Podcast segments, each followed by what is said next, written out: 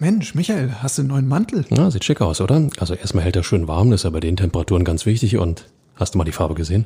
Ja, das ist das Bruno Lavadia Braun, oder? Ich habe mir ja sagen lassen, wenn man nur den richtigen Mantel trägt, dann verliert man gar keine Spiele mehr. Hm, Darüber möchte ich lieber den Mantel des Schweigens hüllen, aber über alles andere können wir sehr gern reden. Immer härter. Der Podcast der Berliner Morgenpost. Na, dann machen wir das doch. Und damit herzlich willkommen zum Immer härter Podcast der Berliner Morgenpost. Staffel Nummer drei, Folge Nummer 18 schon. Mein Name ist Jörn Lange, ich bin härter Reporter bei der Morgenpost und mir gegenüber steht mein Kollege Michael Färber. Hallo Michael. Hallo Jörn, hallo ihr da draußen. Den Mantel habe ich mal abgelegt, sonst wird's mir zu warm hier drin. Und äh, ich hoffe, ihr habt alle einen schönen dritten Advent gehabt. Sehr schön. Ja, und sprechen müssen wir natürlich über das jüngste Spiel von Hertha BSC, das 1 zu 1 bei Borussia Mönchengladbach. Ist ja immerhin ein Achtelfinalteilnehmer in der Champions League, Michael. In jedem Fall äh, ja mehr als ein Achtungserfolg. Ein Punkt in Gladbach, den nimmt man gern mit. Ähm, wieder ein Spiel, wo Hertha nicht verloren hat. Strafft das Selbstbewusstsein, gerade vor den äh, ja, letzten Spielen des Jahres. Ähm, ja, finde ich gut. Zum dritten Mal in Folge ungeschlagen. Zum zweiten Mal in diesen drei Spielen auswärts gepunktet bei einem Top-Club der Liga, kann man ja eigentlich sagen.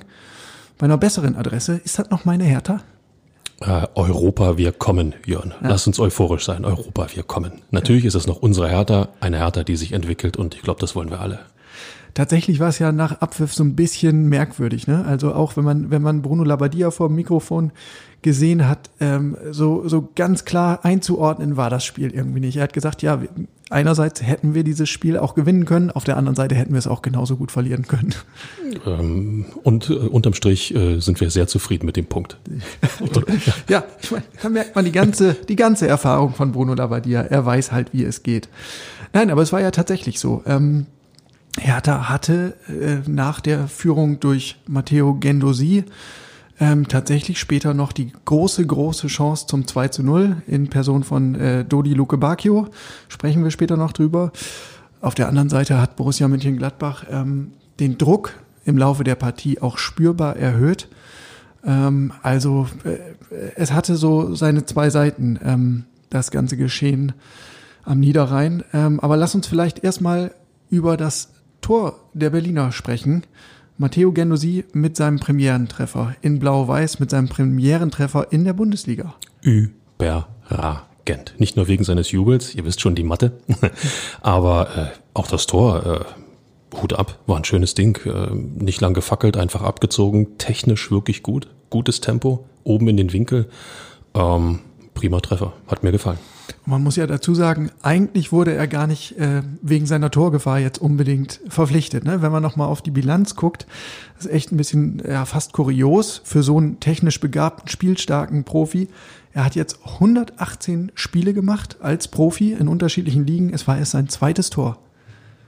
Spricht für ihn, dass er das zweite für Hertha gemacht hat. Jawohl. Aber ich sag mal, diese Qualitäten ähm, äh, bedeuten ja nicht, dass man nicht auch denn, äh, wenn sich die Möglichkeit gibt, einfach mal aufs Tor zimmern kann. Und äh, das hat er einfach überlegt gemacht. Ähm, er sagt zwar selber, er hat nicht, hat nicht lange überlegt, er wollte ihn einfach nur aufs Tor bringen.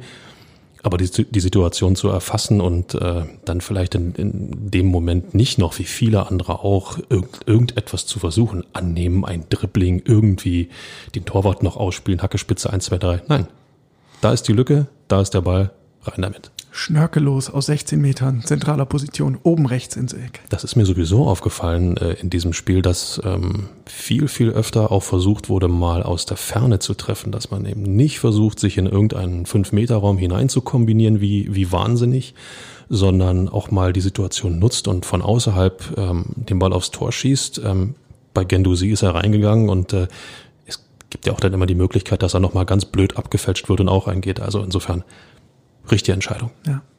Und man muss ja auch dazu sagen, er war jetzt nicht nur wegen seines Treffers im Grunde der, ähm, der Man of the Match, zumindest aus Berliner Sicht.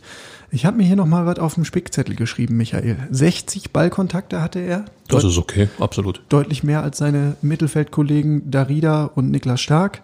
56 Prozent seiner Zweikämpfe hat er gewonnen. Auch damit hatte er den besten Wert aus diesem Trio. Und für mich der entscheidende Parameter, er hat 36 Pässe gespielt. 33 davon kommen beim Mitspieler an. Und das war nicht alles Sicherheitspässe über zwei Meter und zurück, sondern durchaus auch öffnende Pässe, durchaus, durchaus auch Pässe, die ähm, das Spiel schnell gemacht haben und Hertha durchaus Offensivaktionen äh, beschert haben. Ähm, ich muss ganz ehrlich sagen, der Junge entwickelt sich toll. Ähm, er hat ja, ist ja mit ein bisschen Vorschusslorbeeren auch hier nach Berlin gekommen und zeigt jetzt Spiel für Spiel, wie wertvoll er für die Truppe einfach ist. Ähm, über die seine Dynamik im Laufstil ähm, hatten wir schon in vergangenen Folgen auch gesprochen. Ähm, er entwickelt sich fast so ein bisschen wie ja der wichtigste und und beste Transfer für Hertha. Meinst du nicht? Ja, tatsächlich. Ähm, und gerade diese, diese Ballsicherheit, die sich auch in der Passquote zeigt, ähm, die, die hat man, es ist ja jetzt kein Einzelfall gewesen, sondern die hat man im Grunde schon bei seinem ersten Spiel für Hertha gesehen gegen Wolfsburg damals. Ähm, und damit gibt er dem Team ja etwas, was, was sich früher schon Ante Czovic gewünscht hat, ja, dass er immer gesagt hat, wir brauchen mehr Kontinuität in unserem Spiel. Ja, dass du nicht nach zwei Stationen sofort wieder den nächsten Ballverlust hast, sondern äh, du brauchst halt einen gewissen Spielfluss. Und es sind viele ähm, Pässe über zwei, drei oder fünf Meter dabei, aber er ist immer anspielbar, er will immer den Ball haben und er weiß immer etwas damit anzufangen und damit gibt er der Mannschaft natürlich einen enormen Mehrwert. Und ich sage dir nochmal einen, einen Vergleichsparameter, denn im Laufe des Spiels wurde ja Gendosis Landsmann äh, Luka Toussaint eingewechselt. Der hat auch nur drei Fehlpässe gespielt. Allerdings hat er auch nur acht Versuche gehabt. Okay. Aber, äh, Statt 36. Ja. Aber Jörn, du hast jetzt nicht gerade von Mehrwert gesprochen, oder? Beste Grüße an Jürgen K. Ja, doch. Also Gendosi, der, das muss man denn ja auch sagen, im Vergleich ähm, der Franzosen, im Vergleich Gendosi gegen Toussaint, ähm, Gendosi ist tatsächlich von Tag eins an sofort eine Verstärkung gewesen. Eigentlich ja auch das, was man sich von Toussaint erhofft hat, für den man ja immerhin 25 Millionen äh, auf den Tisch gelegt hat.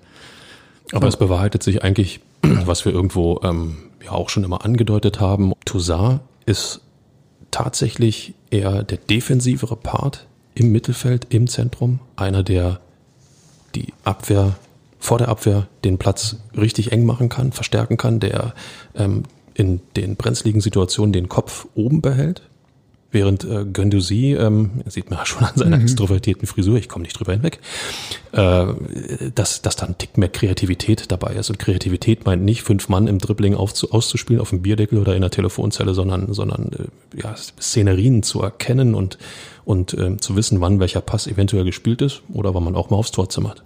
Ja, und für mich der ganz große Unterschied, der eine zeigt sich, der ist omnipräsent und der andere, naja, der hat die Tendenz, sich immer mal zu verstecken. Jörn, du als jemand, der auch mit Millionen umgehen kann, ja, äh, belasten ihn vielleicht die 25 Millionen, den Luca Tosar, dass er als, als mit, mit der Summe zu Hertha gekommen ist und jetzt unbedingt äh, extraordinäre Leistung bringen möchte? Ja, also es, wär, es wäre ja nur menschlich und äh, versteht mich nicht falsch. Also ich will den Jungen auch überhaupt nicht als Fehleinkauf abstempeln. Ähm, dem sei ruhig mal ein Jahr zugestanden, ähm, in dem er sich akklimatisieren kann. Das ist ja auch ein wesentlicher Unterschied zwischen den beiden. Ähm, Genosi, der hat diesen Schritt raus aus der französischen Heimat hin in eine internationale Liga äh, schon hinter sich. Der hat bei Arsenal die Erfahrung gesammelt. Das ist also auch äh, ein Erfahrungsvorsprung, den er hat. Das ist für, für Luca Toussaint jetzt alles noch neu. Also warten wir mal ab. Vielleicht kommt da irgendwann noch der, der, ähm, der große Brustlöser und dann ist er voll da. Ist ein sehr, sehr guter Punkt, äh, Jörn, den du da ansprichst. Ähm, ich glaube, die Premier League ist, kann für jeden Profi oder für die Entwicklung eines jeden Profis nur gut sein. Ähm, die Art und Weise, wie dort Fußball gespielt wird, auch teilweise mit der Intensität, ähm, mit dem Tempo, mit äh, mit der Schnelligkeit, die du auch geistig brauchst, um, um, um äh, ja, Pässe zu spielen, um, um, um äh, Szenen zu erkennen, das hast du in der französischen Liga nicht. Wenn es gegen PSG geht, dann vielleicht, okay. Aber ansonsten ist das doch sehr viel Schwarzbrot. Und äh, gebe ich dir völlig recht, die Premier League hat, hat unglaublich geholfen, dass äh, Guendouzi äh, jetzt bei Hertha so auftreten kann, wie er es tut. So. Außerdem hat Bruno Labbadia eben auch in der Mentalität etwas ausgemacht. Er sagt gerade für so einen jungen Spieler bemerkenswert, der hat A, so ein gewisses Verantwortungsgefühl, ähm, womit er genau das meint. Der will immer auf dem, auf dem Platz äh, irgendwas gestalten, der zeigt immer Präsenz. Und das Zweite, der hat ein ausgeprägtes Gewinnergehen. Das hat er nach Schlusspfiff nochmal erzählt. Also selbst bei jedem läppischen Trainingsspiel will der Junge immer gewinnen. Und sowas tut Hertha natürlich gut. Ich hoffe, die Bayern haben jetzt nicht zugehört. Gewinnergehen. Ja. ähm, einer, der in Mönchengladbach kein allzu großes Thema war, weil er keine allzu große Rolle gespielt hat, war der Derby-Held. Was? Chris Piontek. Ehrlich? Tja. Das Spiel ging ehrlich gesagt so ein bisschen an ihm vorbei, was ähm, ja nicht unbedingt nur ihm anzukreiden ist. Es war ja gerade in der ersten Halbzeit insgesamt ein total zerfahrenes, hektisches Spiel. Ähm, von systematischen Ballstaffetten war da eigentlich gar nichts zu sehen. Es war mehr so ein Abnutzungskampf zwischen den Strafräumen und da bist du als Stürmer, der da vorne in, in vorderster Front lauert, ja, zwangsläufig so ein bisschen abgemeldet. Darf ich darüber ein bisschen überrascht sein?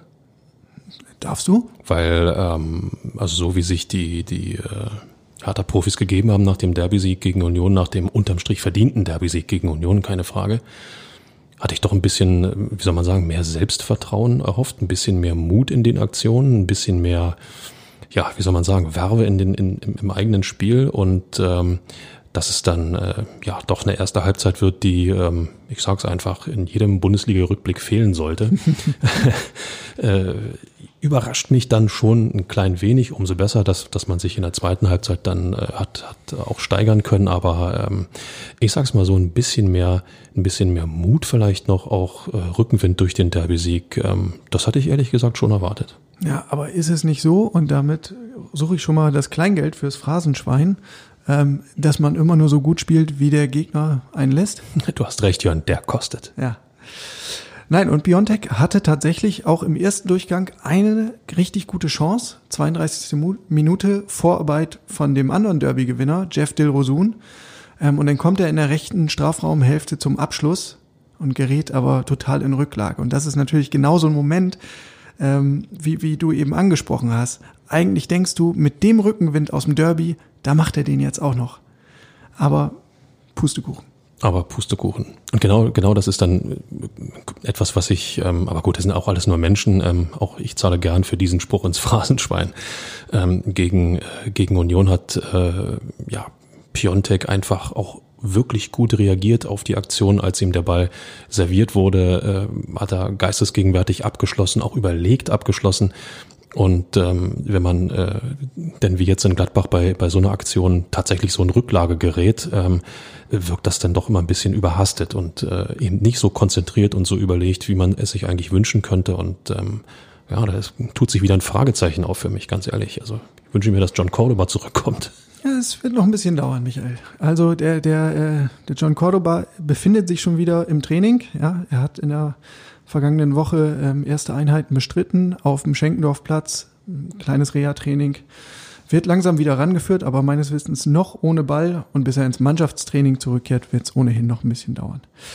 Ähm, aber Michael, lass uns lieber noch bei den Fitten bleiben und damit auch bei Del Rosun. Neben dieser Vorbereitung für die Piontek-Chance hatte er ähm, auch tatsächlich noch Anteil an einer entscheidenden Szene, nämlich am Tor. Da hat er ähm, Gladbachs Dennis Zakaria den Ball abgejagt. Es war ja insgesamt eine, eine, eine etwas, ja, eigentlich symptomatisch, eine fahrige Situation. Dodi Lukebakio auf der rechten Seite hat da so eine Hereingabe, die eher etwas schlampig bis unglücklich wirkt. Ähm, dann hat Zakaria am eigenen 16er den Ball am Fuß und ist irgendwie nicht so richtig ähm, auf dem Keviv. Dilrosun geht setzt nach, erobert den Ball und dann geht's über eine Station äh, Vladidarida zu Genusi, der das Ding dann reinschweißt. Der macht ganz schön Spaß, der Del Rosun, oder? Sorgt immer für, für Belebung, für, für Aktion, für, für Unruhe. Äh, ich meine, gegen Union kommt er rein und wirbelt erstmal die Außenbahn da durch und, und äh, bringt hat das Offensivspiel überhaupt erstmal in, ins Rollen. Und äh, jetzt mit der Störaktion äh, ja, bereitet er im Endeffekt den Führungstreffer vor. Weiter so. Frag ich mich nur, geht das auch in konstanter? Ja, ich will es doch stark hoffen. das war nämlich die andere Seite. Also natürlich hatte er seine punktuellen Momente, aber ähm, insgesamt war es jetzt nicht so, dass er ähm, die Gladbacher permanent schwindelig gespielt hätte oder ins Schwitzen gebracht hätte. Ähm, aber gut, in der entscheidenden Situation war er da, Jörn. Das zeichnet auch so ein Spieler dann in, in irgendeiner Form aus, wenn sich eine Möglichkeit gibt, einfach mal zuzubeißen. Das hat er getan. Das ist ja die perfekte Überleitung zu Dodi Luke Bacchio. Unfassbar. Eine, Delling, eine Dellingsche Überleitung, da ist sie wieder. Michael, wie, wie vorher ausgedacht. Der hatte nämlich die Riesenchance zum 2 zu 0 in der zweiten Halbzeit. Das war schon so eine Phase, als Gladbach eigentlich, ja, Ähm, deutlich, deutlich Schwungaufnahmen. Äh, Trainer Marco Rosa hat dann auch gewechselt. Auch das ist ja eine der Geschichten dieses Spiels. Also, Borussia Mönchengladbach hatte am Mittwoch vor der Partie einen großen Auftritt in der Champions League, hat bei Real Madrid gespielt, hat den Einzug ins Achtelfinale geschafft, zum ersten Mal in der Club-Historie. Und ähm, Marco Rose musste zwangsläufig äh, ein bisschen rotieren, ähm, einfach um die Kräfte sinnvoll einzuteilen. Es war, glaube ich, für die Gladbacher die dritte englische Woche in Folge. Demzufolge hat er äh, seine Stammformation oder seine Startformation auf sechs Positionen geändert, hat unter anderem Stammkeeper Jan Sommer sogar draußen gelassen. Stattdessen stand Tobias Sippel zwischen den Pfosten. Ähm, so, und äh, das hat sich bemerkbar gemacht. Also Gladbach fehlte ganz viel Selbstsicherheit und Spielfluss. Ähm, und so war es in den ersten 45 Minuten dann tatsächlich irgendwie so, die, dieses fahrige Gekicke. Später dann mit dem Rückstand, äh, Hertha ging ja in der 47. Minute in Führung, hat Gladbach dann reagiert. Ähm, Rosa hat unter anderem Player gebracht und, und andere Stammkräfte und dann wurde der Druck sukzessive erhöht. So, und mitten in diese Druckphase hinein hat Dodi Loke Bacchio dann das 2 zu 0 auf dem Fuß. Tja, schlänzt und trifft nicht. Tja, warum eigentlich nicht? Also Hertha hat ja dann im Endeffekt Platz bekommen, weil Gladbach mit diesem, mit diesem Unentschieden oder mit einem Punktgewinn äh, ja definitiv nicht zufrieden sein kann, mit einem Rückstand sowieso nicht. Und, und äh, Hertha hat dadurch Platz bekommen und ähm, den muss man dann noch effektiver nutzen. Das muss man dem Dodi Luke Bacchio einfach mit auf den Weg geben. Alles, alles schön und gut, er bekommt den Ball, er legt ihn sich zurecht, er setzt zu einem Schlenzer an, aber äh, ich weiß nicht, da, da muss man dem, äh, dem Torwart äh, noch eine größere Aufgabe irgendwo bescheren als, als ähm, dieser ja, unterm Strich halbherzige Schuss. Ich habe sogar überlegt, ich habe mir die Szene echt drei, vier, fünf Mal angeschaut, ich habe sogar überlegt, ob er nicht vielleicht noch den Ball einen Tick durchstecken konnte zu Piontek. Der kommt extra ein, zwei Schritte aus dem Abseits nämlich rausgelaufen und steht dann äh, völlig ungedeckt, relativ zentral, auch relativ nah am Tor. Der hätte eigentlich den Ball in dem Moment, wo er ihn zugespielt bekommt, direkt nehmen können und ins Eck schieben können. Auch dann, keine Ahnung, Rücklage, dann geht er wieder vorbei und hinterher, hinterher ist man immer klüger. Überhaupt, überhaupt kein Thema. Aber ähm, unterm Strich die Situation, ähm, da muss Hertha mehr draus machen. Und wenn da das zweite Tor fällt, dann gewinnen die in Gladbach, da bin ich mir sicher. Ja, glaube ich auch. Ich kann mir nicht vorstellen, dass äh, Gladbach denn noch so viel Power im Tank gehabt hätte, um, um das nochmal zu drehen.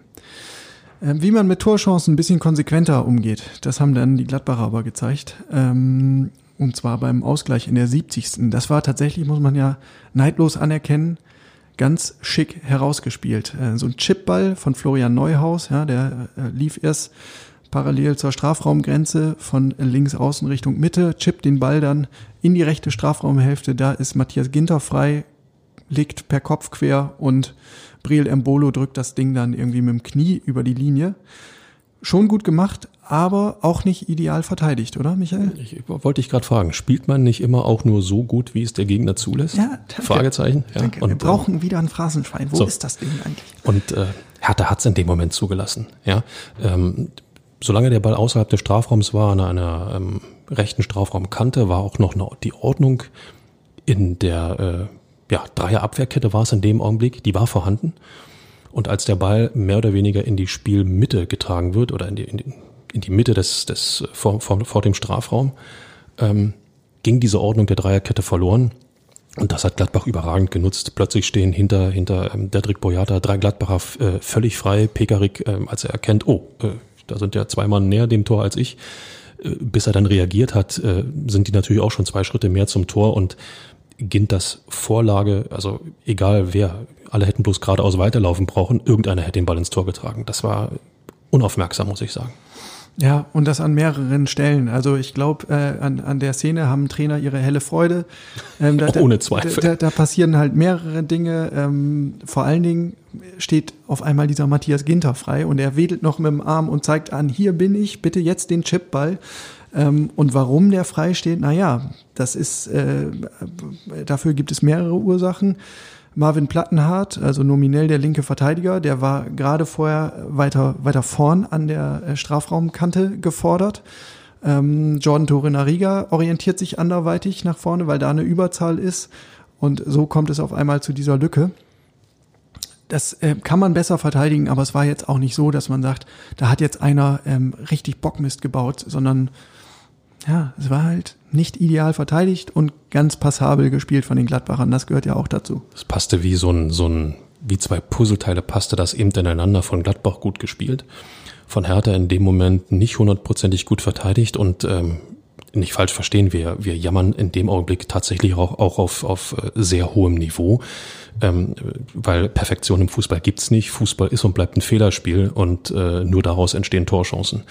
Ähm, Nichtsdestotrotz, man, muss den Finger nochmal ins Schlimme legen. Ginter ist in dem Moment tatsächlich allein gelassen worden. Ähm, und zwar in dem Augenblick, als der Ball, ich komme nochmal darauf zurück, äh, an der Strafraumkante in die Mitte getragen wurde, äh, fangen alle Hertaner an, sich umzuorientieren, gehen mit der Blickrichtung mit dem Ball mit und Ginter, vergessen Ginter, Ginter steht im Rücken und kann im Endeffekt, äh, ja, weiß ich nicht, winken, Kopfstand machen, äh, irgendwas singen, damit er den Ball bekommt und äh, ja, der Rest ist bekannt. Bemerkenswert fand ich ja noch ähm, die Wechsel von Bruno Labbadia. Also er hat in der, in der zweiten Halbzeit äh, Toussaint gebracht, Lecky, Gangkam und Redan. Also überwiegend offensives Personal, ähm, ganz klares Signal, dass man äh, sich mit diesem einen Punkt jetzt nicht zufrieden geben wollte. Alles andere wäre auch fatal, Jörn. Ganz ehrlich. Also du bist gerade in, in einer Phase bei Hertha, ähm, wo alle sagen, dass, dass die Entwicklung in die richtige Richtung geht, dass man, dass man sieht, dass es weiter vorangeht. Und dann spielst du in Gladbach ähm, gegen eine Gladbacher Mannschaft, die äh, einfach nur froh ist, dass das Spiel dann irgendwann vorbei ist. Und würdest so einwechseln, um irgendein Remis zu sichern? Nein, das ist völlig falsches Signal. Oh, jetzt mal dir mal das Echo aus. Stell dir vor, Hertha hätte das Ding noch verloren. Dann hätte Labadia nicht diesen Punkt absichern müssen? Ja, wäre, wäre, Fahrradkette, stell dir vor, das Ding geht 2 zu 1 für Hertha-Haus, hat er alles richtig gemacht. Ja. Also Fußballspiele äh, gewinnst du eben nur, wenn du ein Tor mehr schießt als der Gegner. Ist ganz einfach. Ja. Ich habe es auch als richtig empfunden in dem Moment und äh, tatsächlich hat ja nicht so viel gefehlt. Deshaun Redan hatte noch mal so eine Gelegenheit, fünf Minuten vor Schluss, da kommt er äh, in die rechte Strafraumhälfte, wird ein bisschen weit rausgedrängt oder nicht rausgedrängt, aber ähm, kommt ein bisschen zu weit ähm, äh, an die rechte Außenbahn oder an die rechte Strafraumkante, dann wird der Winkel ein bisschen schwierig und äh, dann geht der Ball am langen Pfosten vorbei. Aber wäre natürlich noch das Sahnehäubchen gewesen. Hast du ihn vermisst, Jörn, eigentlich? Ja, ich muss gestehen, ich war ein bisschen überrascht bei der Einwechslung und dachte so, ach, den gibt es auch noch, ja. Ähm, aber er war bis jetzt ja einfach kein, kein prägender Faktor. Ähm, ganz anders als Matthäus Kunja. Und das, das hat man ja dann im Laufe des Spiels fast vergessen. Der war nicht dabei wegen seiner fünften Gelben. Ähm, ich frage nochmal, hast äh, du ihn vermisst? Tatsächlich muss ich zugeben, ähm, was ich vorher nicht äh, für möglich gehalten hätte, es hielt sich in Grenzen. Also oh, oha. natürlich, natürlich ähm, tut dir so ein Ausnahmekönner und so ein Chaosstifter wie Matthäus Kunja immer gut. Aber das Spiel hat auch gezeigt, Hertha ist jetzt nicht zu 100 Prozent abhängig von, von ihm, sondern bringt auch ohne den Brasilianer ähm, eine passable Leistung auf den Platz. Ähm, und das ist ja eigentlich eine Erkenntnis, die Mut macht. Ich versuche es auch mal positiv zu sehen. Ähm, er hat ja pausieren müssen wegen seiner fünften gelben Karte. Ähm, das ist eine Sperre, die, wenn du vier gelbe Karten hast, äh, latent über dir schwebt. Und ähm, ich sag's mal so, in Gladbach zu fehlen, ja, in den nächsten Spielen zu fehlen, die kommen, reden wir gleich noch drüber, glaube ich, wäre es viel fataler. Ja, bestimmt. Insofern nicht so schlecht getroffen vom Timing und jetzt geht der Blick nach vorne. Wird jetzt natürlich auch spannend zu sehen, wie, ähm, wie Bruno Labbadia damit umgeht. Also so auf der einen Seite hat er Jeff Dilrosun, der äh, jetzt irgendwie zweimal wirklich ähm, gestochen hat und, und auch Zählbares beigesteuert hat. Und dann kommt dein bester Mann zurück. Ähm, wie kriegst du das alles zusammengewürfelt? Ich bin gespannt. Ein Eldorado für jeden Trainer. Ja. Oh, ist der Leidtragende am Ende vielleicht Chris Piontek? Der Derby hält. Nur noch Ersatzmann. Wir werden das erleben. Michael, dann lass uns äh, zwei Schritte zurücktreten und auf das große Ganze schauen, nämlich auf die Tabelle. Jetzt haben wir elf Runden gespielt. Wir vor allen Dingen, wir zwei beide konkret, nein, Hertha natürlich. Elf Runden gespielt und in der Bilanz sind es fünf Punkte Abstand auf Platz sechs auf der einen Seite.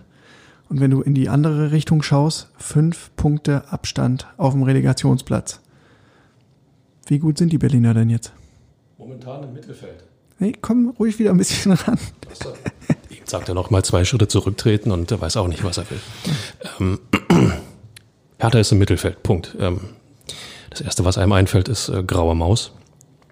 Aber das lasse ich ehrlich gesagt nicht zu. Ähm, äh, wichtig ist, wichtig ist, die Serie auch zu erkennen, die Hertha momentan hingelegt hat. Wenn ich das ähm, richtig entziffere, ähm, dreimal hintereinander nicht verloren. Und das ist die wichtige Botschaft. Wenn man bedenkt, wie Hertha in die Saison gestartet ist, welche, wie auch die Spiele verloren wurden, und ähm, da ziehe ich jetzt mal explizit ähm, Borussia Dortmund mit ein, die zweite Halbzeit. Und ähm, gerade nach dieser desaströsen zweiten Halbzeit ähm, so zurückzukommen, dass man drei Spiele nicht verliert, das muss man auch erstmal hinkriegen. Und insofern ähm, nicht nur im Mittelfeld, Hertha ist nicht nur im Mittelfeld, sondern Hertha ist im Mittelfeld. Punkt. Das meint, ist nicht negativ zu sehen, sondern es dokumentiert die langsame Entwicklung, die äh, die Jungs hinlegen, ähm, auch wenn wir uns das vielleicht ein bisschen schneller gewünscht hätten. Aber sie ist da, langsam aber sicher. Ja, und man hätte sich sicher auch eine andere Qualität gewünscht, ne? nämlich auch überzeugendere Spiele. Aber ähm, zur Wahrheit gehört ja auch das, was wir schon vor dem Derby thematisiert haben. Hertha hatte einfach auch ein ziemlich amtliches Programm. Also die haben einfach, ich glaube, die komplette Top 8 oder Top 9 jetzt schon gespielt. Und ähm, wenn man, wenn man das immer mit im Hinterkopf hat, dann ist die Ausbeute bis jetzt wirklich passabel. Ja, klar, dieser, dieser Start war irgendwie alles andere als ideal in die Saison, aber inzwischen ist da eine Serie von sechs Spielen, von denen du nur eins verloren hast. Und das war die Partie gegen Dortmund, wo die erste Halbzeit ja gut wirklich, war. Wirklich gut war. Ohne Zweifel. Und dann hast du dieses, dieses Kollektivversagen aus dem Nichts in, im zweiten Durchgang und verlierst dieses Spiel mit 2 zu 5. Und abgesehen davon hast du jetzt aber sechs Spiele, in denen du nicht verloren hast, in denen du gepunktet hast. Ähm, und das ist ähm, nach meiner Überzeugung ein ganz klarer Indikator dafür, ähm, dass die Mannschaft auf dem richtigen Weg ist. Ja, ohne Zweifel. es ist ja, es ist immer das, das, äh, das Problem, was wir, glaube ich, alle, die äh, sich mit Hertha BSC beschäftigen, mitgenommen haben äh, zum Start in die Saison. du hast eine richtig gut gefüllte Kasse, wo du auf dem, auf dem schwierigen Transfermarkt eigentlich losschlagen kannst. Ähm, es werden drei, vier Verstärkungen geholt, von denen man ja vielleicht im ersten Moment nicht, nicht, ähm, die man im ersten Moment nicht so auf der Rechnung hat, aber von denen man sich ja dann doch etwas versprochen hat. Ne? Wenn ich an Gendouzi denke, wenn ich an, auch wenn ich an Toussaint denke, logischerweise. Und ähm, das schürt Erwartungen. so, jetzt muss ich die Truppe in irgendeiner Form erstmal einspielen. Und äh, jetzt hast du die ganzen Großkopferten vor der Nase, die ähm, irgendwo sich nicht mehr einspielen müssen, ja, äh, weil sie einfach die Qualität auch haben, selbst wenn sie nicht eingespielt sind, mit einer Einzelaktion ähm, Spiele zu entscheiden. Die Qualität hat Hertha nicht. Da müssen wir müssen wir die Kirche im Dorf lassen. Und da kam dann eben eins zum anderen. Deswegen, das, was du sagst, in sechs Spielen nur eins verloren. Ähm, das ist das, woran man sich im Endeffekt jetzt festhalten muss, festbeißen muss. Verpflichtet aber auch, jetzt nicht nachzulassen. Ne? Ganz wichtig. Ja. Und Michael, das noch als Fußnote. Diese sechs Spiele-Serie, ich nenne die jetzt einfach mal Serie, ist ja streng genommen keine Serie, ist ja Quatsch, aber ähm, als, als Arbeitsbegriff verwenden wir das jetzt einfach mal so. Diese sechs Spiele-Serie begann nicht mit dem Mantel von Bruno Labbadia, sondern mit dem ersten Spiel von Matteo Gendosi. Finde find ich auch positiv. Trotzdem, ich wüsste gern mehr über diesen Mantel und ich bin mir sicher, dass die Kollegen das, äh, dass die da nochmal nachlegen und sagen, wo es den Mantel gibt, wie viel er kostet, aus welcher Faserzusammensetzung er äh, besteht und, und, und. Waschanleitung wäre noch wichtig. Und Jörn, ich habe deine neidischen Blicke bemerkt, als ich meinen Mantel abgelegt habe, gerade eben. Ja, ja. Was war wohl die längste Erfolgssträhne, die auf ein Kleidungsstück zurückzuführen ist in der Bundesliga. Udo Lattek mit dem blauen Pullover. Ich glaube, das ist, ist äh, da fällt uns spontan ein, Udo Latteks blauer Pullover. Unerreicht, ne? Der ist im Deutschen Fußballmuseum inzwischen. Ja, und äh, ich glaube, ähm, der äh, steht dort auch ohne Halterung, ohne Hilfestellung, weil der nie gewaschen wurde. Ja, wer weiß, vielleicht sehen wir den Labadia-Mantel da ja auch noch. Wäre doch was. Härter im Fußballmuseum, liebe Leute. Hm. Michael, was gab's sonst noch in der Woche? Ähm, ach ja, natürlich. Ähm, es gibt was Neues an der Sponsorenfront. Yes, jetzt ist es soweit. Ja, ich muss deine Begeisterung gleich dämpfen. Es geht nicht um neuen Hauptsponsor. Na, schönen Dank. Der, der ist immer noch nicht unter Dach und Fach. Ich weiß auch nicht. Es sollte ja eigentlich Freenet werden, aber ganz so heiß scheint die Spur nicht gewesen zu sein. Was nicht heißt, dass das nicht noch passiert. Warten wir es ab. Aber was Hertha festgezurrt hat, ist eine Verlängerung mit dem Ärmelsponsor, mit Hyundai. Ähm, da wäre der Vertrag eigentlich 2021 ausgelaufen und Ingo Schiller hat jetzt nochmal um ein Jahr verlängert. Hyundai hat ähm, zuletzt roundabout zwei Millionen pro Saison äh, gezahlt. Das ist gar nicht wenig. Nee, für eine, gerade für einen Ärmelsponsor ist das, ist das amtlich. Ja, äh, Hertha war da ja eigentlich auch Vorreiter. Ich glaube 2017 war das. Da hat Hertha als erst, ich glaube, vierter Club in der Bundesliga einen Ärmelsponsor an Land gezogen. Damals übrigens Teddy. Später dann Brustsponsor. Wer?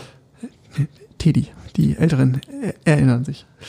Ähm, Genau, so und jetzt hat man mit Hyundai um ein Jahr verlängert und äh, ja, dann stellt sich natürlich zwangsläufig die Frage, ähm, wie, wie ist das zu bewerten? Und wir wissen alle, ähm, Hertha hat eigentlich ein ganz großes Ziel, neben dem sportlichen Ziel Europapokal, ähm, nämlich die Einnahmesituation signifikant zu verbessern. Das wurde ja auch nochmal sehr, sehr klar kommuniziert, als man äh, Carsten Schmidt als den neuen starken Mann im Club vorgestellt hat.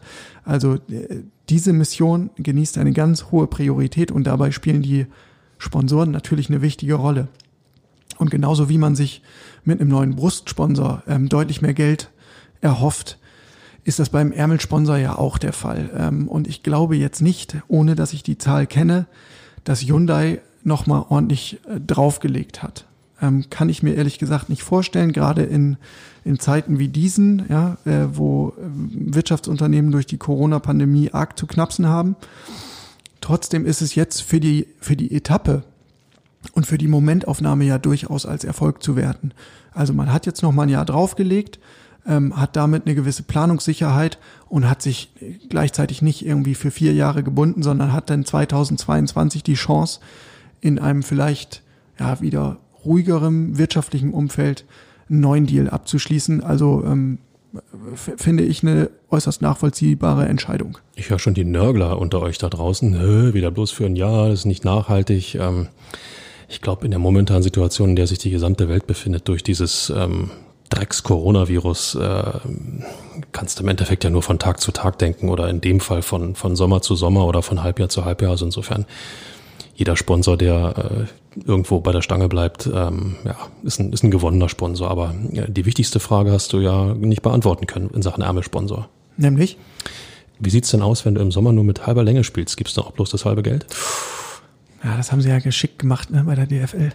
So ähnlich wie bei den Schiedsrichtern. Mit dem haben die noch Dekra auf dem Arm. Da ist es ein bisschen größer. Ich, ich glaube, beim Ärmelsponsor, bei den Profis sind es nur vier mal vier Zentimeter oder sowas. Das ist nicht, ganz, nicht wirklich größer, nein. Ganz fein abgesteckt. Ja. Solange es nicht noch Werbung auf den Hosen gibt, dann ist alles gut. Ja. Kommen wir bestimmt auch noch hin. Ich, ich, will das so nicht. Nach, nach, österreichischem oder nach äh, südamerikanischem Vorbild, dass die Spieler dann so aussehen wie so wandelnde Litfaßsäulen. Sehr gut. Und auf deiner Hose hast du dann Hackle feucht zu kleben. Ja, genau. hm. Ja, doch was. Also auf der Suche nach neuen äh, Einnahmequellen, Hertha BSC. Da geht noch was. So, Michael, Spaß beiseite. Wir müssen natürlich noch nach vorne schauen. Ähm, und zwar geht's Schlag auf Schlag weiter bis Weihnachten jetzt, nämlich mit einer englischen Woche.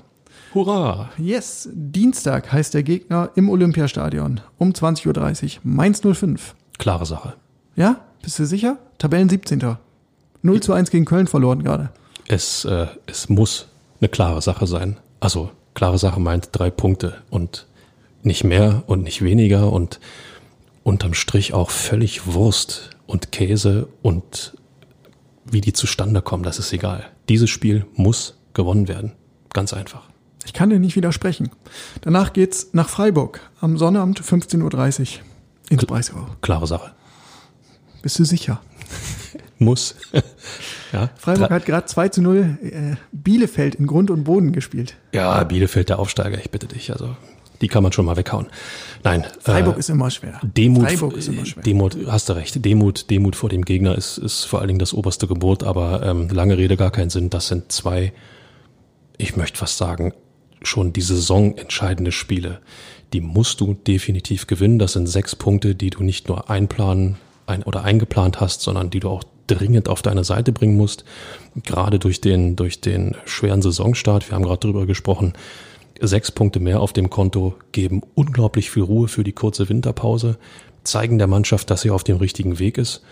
Und insofern, um dann aufs Gladbach-Spiel nochmal zurückzukommen, dass Hertha in einer durchaus zerfahrenen äh, Partie, ähm, sagen wir mal, die kämpferischen Elemente auch gezeigt hat, gezeigt hat, gegenhalten zu können, ist ähm, gegen Mainz und dann auch in Freiburg enorm wichtig. Das sind beides Truppen, die den Gegner nicht versuchen werden, in Grund und Boden zu kombinieren oder zu spielen, sondern denen es vor allen Dingen darum geht, Ordnung zu haben, den Gegner vom Tor fernzuhalten und vor allen Dingen ähm, den Gegner auch zu Fehlern zu zwingen, indem sie ja Aggressivität auf den Platz bringen.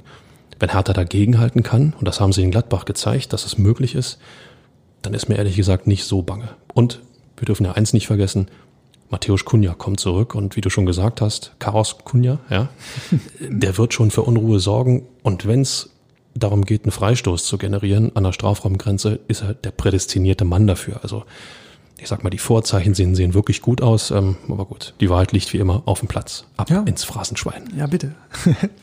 Niklas Stark hat es eigentlich ganz schön gesagt. Er hat ähm, angemerkt nach, an, nach Abpfiff in Gladbach, wir müssen jetzt dieses Unentschieden in den nächsten zwei Spielen vergolden. Und genau so ist es. Ne? Also dir sind diese, diese Achtungserfolge in Leverkusen oder in Mönchengladbach, die sind nicht allzu viel wert, wenn du jetzt nicht deine Hausaufgaben machst und diese Spiele gewinnst, die du gewinnen musst. Vor allen Dingen darf es jetzt keine Ausreden mehr geben, ja. Ne? Man hat ähm, Anfang, äh, zum Anfang der Saison immer wieder auch betont, die müssen sich erst noch einspielen, die müssen sich erst noch finden. Diese weltberühmten und immer wieder zitierten Automatismen müssen in irgendeiner Form erstmal greifen.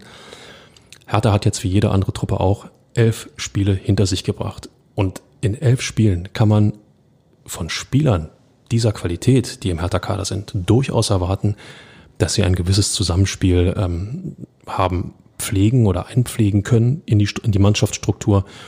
Und das muss ich jetzt einfach zeigen. Also da gibt's keine Ausreden für mich. Schon wieder so ein schönes Schlusswort von dir. Wie machst du das immer? Muss am Mantel liegen. Ja. Dann greif ihn dir langsam wieder, kannst dich wieder äh, in dein warmes Jackett zurückbegeben. Ja, fühlt sich gut an. Hm. Und steht dir, muss ich schon sagen. Ja. Kann ja auch nicht jeder tragen, aber Bruno kann's, du kannst es auch. So, damit genug der Schleimerei. Wir wollen es gut sein lassen für heute. Wir melden uns wieder in der nächsten Woche am Montag, dem 21. Dezember. Bleibt gesund, bleibt vorsichtig, achtet weiter auf Abstände und Hygieneregeln. Und das letzte Wort hat jetzt, wie immer, der Kollege Färber in der Nachspielzeit. Ciao. Die Nachspielzeit beträgt eine Minute. Jetzt ist es also endlich wieder passiert. Bayer ist Tabellenführer in der Fußball-Bundesliga. Ja, ihr habt richtig gehört. Bayer. Da ist kein N wie in Bayern. Leverkusen ist Spitzenreiter. Das erste Mal seit mehr als sechs Jahren also. Ich glaube, dies ist Beweis genug dafür, dass wir in dieser Saison tatsächlich endlich wieder mal ein wirklich spannendes Meisterrennen erleben werden. Die Bayern schwächeln mehr und mehr. Borussia Dortmund liegt nach dem Stuttgart-Debakel und der Entlassung von Trainer Lucien Favre fast schon am Boden. Dafür lassen eben Leverkusen, Leipzig und Wolfsburg aufhorchen. Ich finde ja, in einer Saison, in der es durch dieses unsägliche Coronavirus nur Geisterspiele geben kann, und in der die Kritik am neuen Verteilungsschlüssel der TV-Milliarden groß ist, ist dies das Einzige, womit die Bundesliga wirklich punkten kann. Spannung. Kaum auszudenken, was passiert, wenn nun auch noch die Jungs von Trainer Bruno Labbadia in ihrem Aufwärtstrend einen Gang hochschalten.